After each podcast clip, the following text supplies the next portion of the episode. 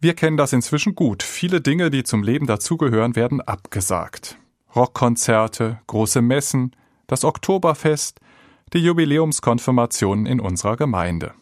Jetzt die Nachricht bei uns im Ort, leider kein Kartoffelfest in 2021, vielleicht 2022 wieder. Diese Nachricht erreicht mich, als ich über einem alten Text aus der Bibel grüble. Da besuchen drei Männer den alten Abraham und seine Frau Sarah. Abraham bewirtet die Männer und die kündigen an, seine hochbetagte Sarah wird schwanger werden. Ja, da kann Sarah ja nur lachen und tut das auch. Alles spricht gegen die Schwangerschaft. Warum darauf hoffen?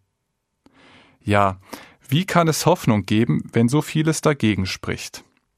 Ich sehe die vielen Menschen in unseren Dörfern, die sonst fest um fest vorbereiten, um andere bewirten und erfreuen zu können, so wie Abraham die drei Besucher bewirtet. Und ich sehe, wie unsicher viele sind. Allen Impfungen zum Trotz bleibt ja das ungute Gefühl, ob das wirklich alles war?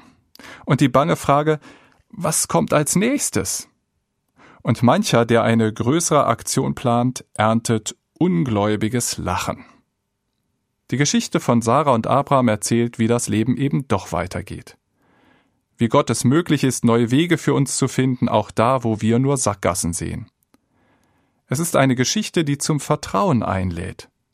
Denn ein Jahr später wird Sarahs Sohn Isaak geboren.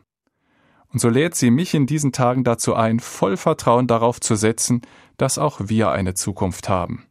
Mit Kartoffelfesten und vielen anderen Festen. Und darauf freue ich mich schon.